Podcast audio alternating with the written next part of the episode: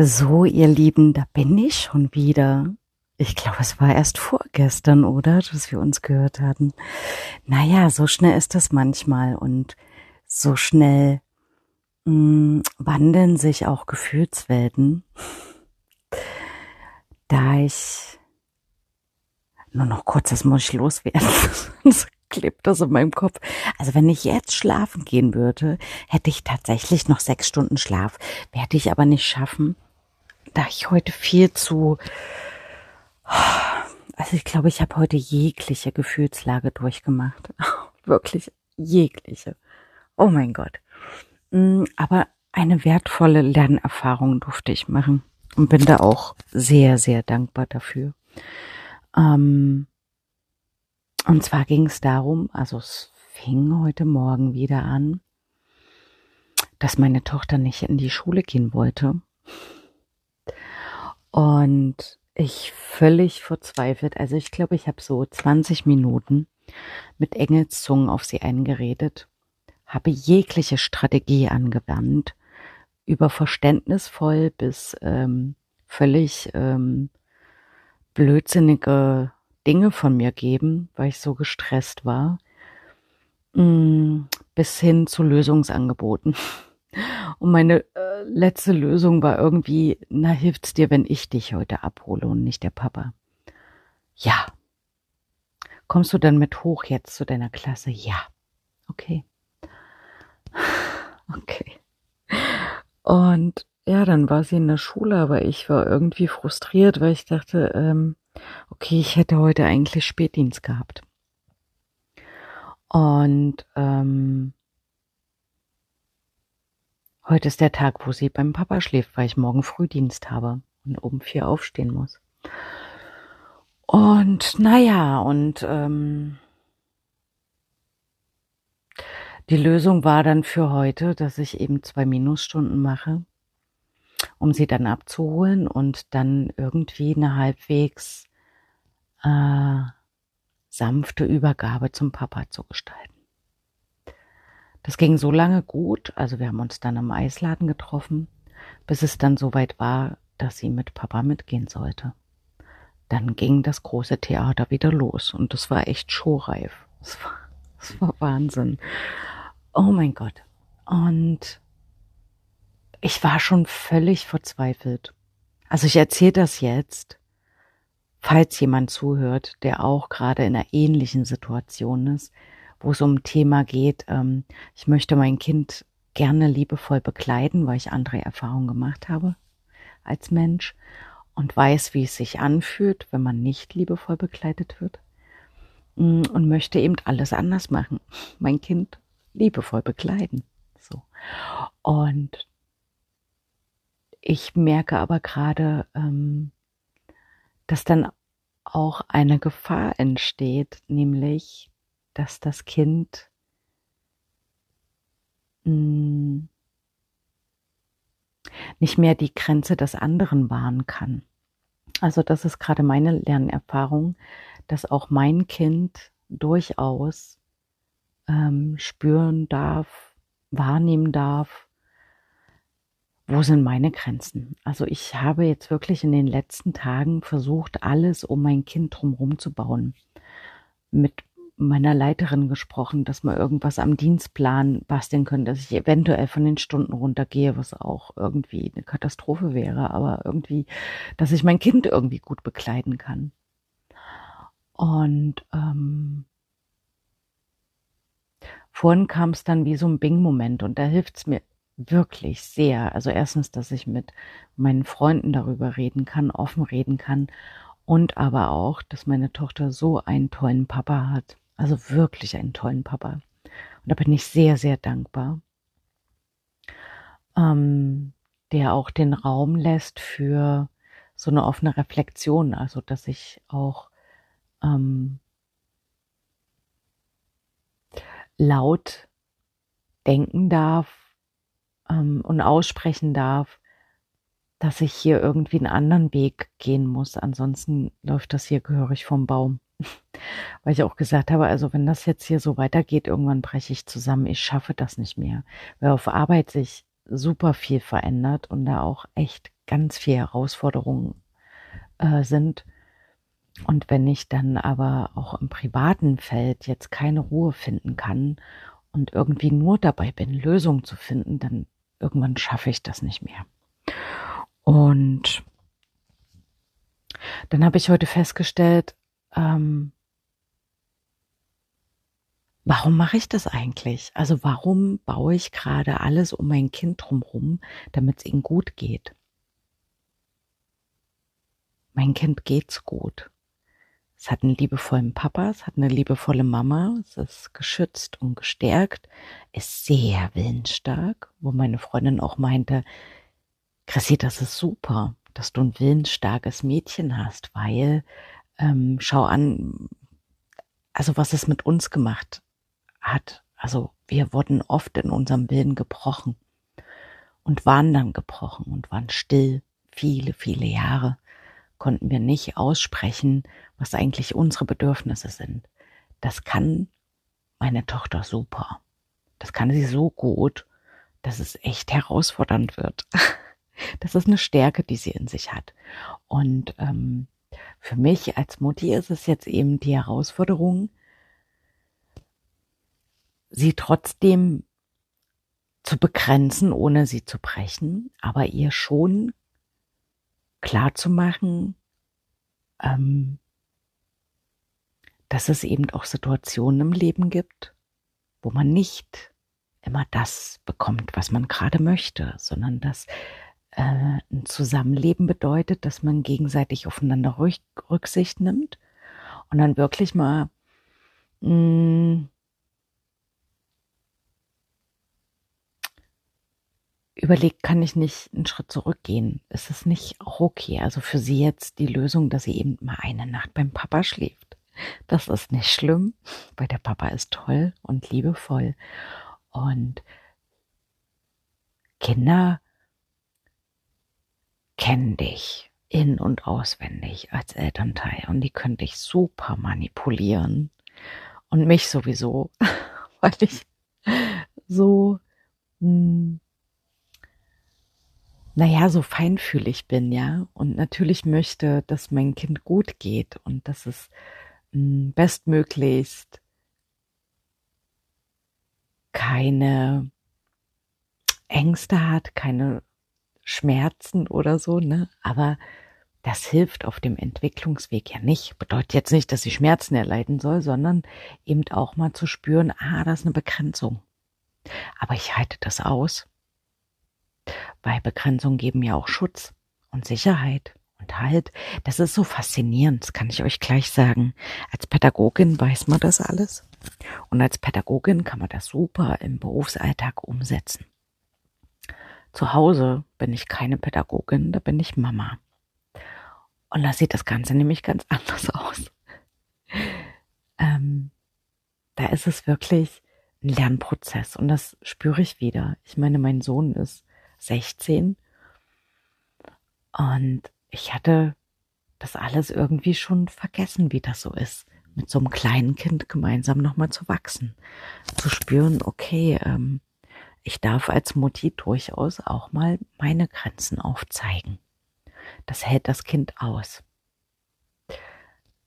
Weil es beschützt wurde bisher und gestärkt, liebevoll begleitet.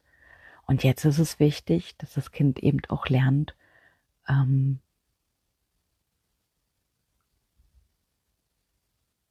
dass,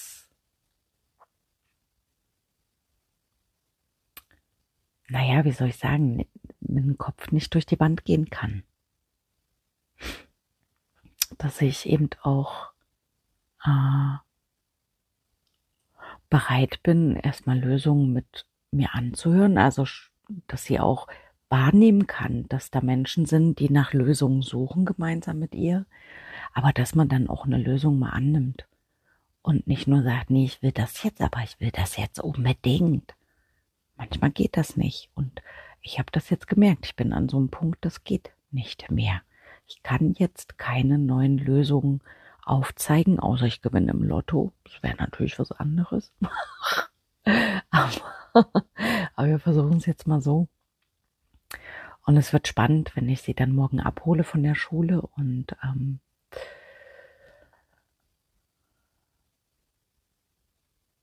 mal sehen, wie sie darauf reagiert. So, also, weil der Papa hat ja auch mit ihr gesprochen. Und ähm, wird spannend, wird spannend. Und ähm, ich hoffe mal, dass ich dann nächsten Montag mit, ein, mit einer inneren, klaren, gestärkten Haltung mein Kind zur Schule bringe. Weil das hatte ich, glaube heute auch nicht. Ich glaube, ich hatte schon so ein, so ein unsicheres Gefühl in mir, oh Gott, lass es bitte gut werden. Und das saugen ja Kinder auf wie so ein Schwamm. Die spüren das, was gerade in dir ist. Was für ein Gefühl. Ist das Mikrofon noch an? Ja. Und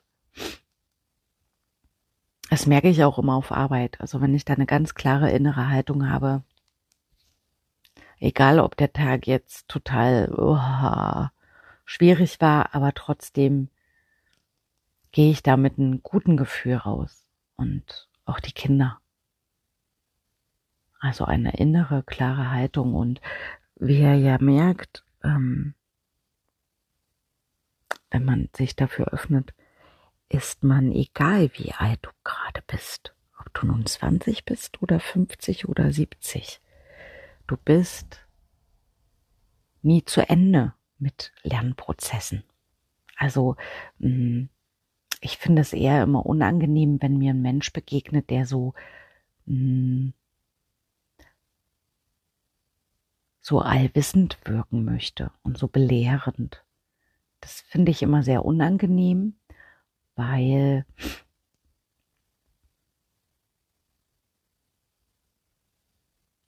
weil sich das, naja, also ich kann dann in dem Moment den anderen nicht wirklich als Mensch spüren und wahrnehmen, weil wir alle unsere Ecken und Kanten haben.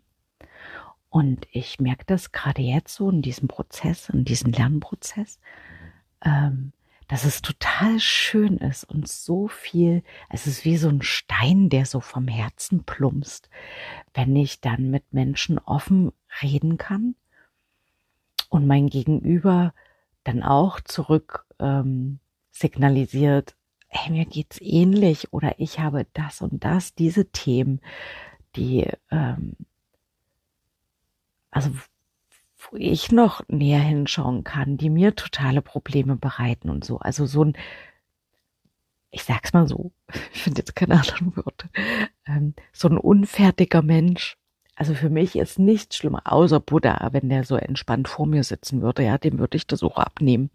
Aber ansonsten, wenn, wenn, wenn so ein Mensch so als perfektes, universelles, super Paket vor mir steht, das ist, äh, oh, das bereitet mir Unbehagen, weil, also ich kann euch zurücksignalisieren, falls ihr das so lebt, keine Ahnung, oder jemanden begegnet habt und ihr das jetzt nachführen könnt, ähm, das schließt so einen Raum, weil in dem Moment wenn ich von mir ausgehe, komme ich dann in so einen Schutzmodus. Das heißt, ich muss mich beschützen, meine, mein Sein so. Wenn da jemand kommt, der so perfekt wirkt ja, oder perfekt wirken will. Ähm, und ich habe überhaupt keine Lust, mich, mich irgendwie darzustellen als, hey, aber ich bin besser oder ich, aber ich kann das oder so, so, so ein Wettbewerb, ja. Wer ist der Bessere? mag ich überhaupt nicht, dann verschließe ich mich eher. So. Und das ist aber so schade, weil in dem Moment kann ich den anderen Menschen nicht begegnen. Da findet eine Begegnung überhaupt nicht statt. Und ähm, ich möchte dann eher schnellstmöglich so aus dieser Situation raus. Und das ist aber so schade, weil ich weiß, wie schön es sich anfühlt, wenn, wenn ich einem anderen Menschen begegne, wo der Raum geöffnet ist, wo alles sein darf, wo man so hm, es gab mal so ein schönes Wort dafür. Wo man so in seiner vermeintlichen Fehlerhaftigkeit sein kann. Mensch sein kann. Das ist schön. Und deswegen wünsche ich mir, dass sich diese Räume immer mehr eröffnen und wir uns als Menschen begegnen. Also wo wir auch mal gemeinsam weinen können. Das ist auch so schön. Also ich weiß das mit meiner Freundin, wenn wir dann zusammen dastehen und sagen, oh mein Gott, sind wir heute wieder emotional, aber das ist so schön. Das, das ist, als ob dann die gesamte Energie durch den gesamten Körper fließt, wie das fließt alles, weil alles frei ist und sich niemand verstecken muss. Deswegen war anscheinend diese Zeit vom einem, zwei, drei Jahren so schlimm für mich. Also ich finde es schlimm, wenn Menschen Masken tragen, nicht nur diese optischen Masken, sondern generell in so einem Schutzmodus sind. Und dann auch so Spielchen passieren, so, ach, jetzt darf ich äh, das nicht machen und das nicht machen, weil dann könnte er das denken und auch und zu viel Aufmerksamkeit oder was auch immer. Da fließt nichts.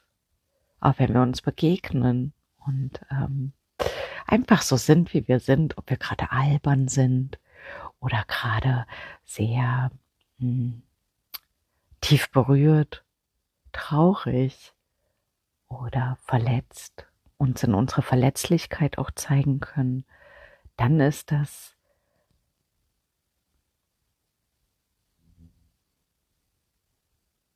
eine sehr wärmende Begegnung, eine sehr wohltuende die ganz viel,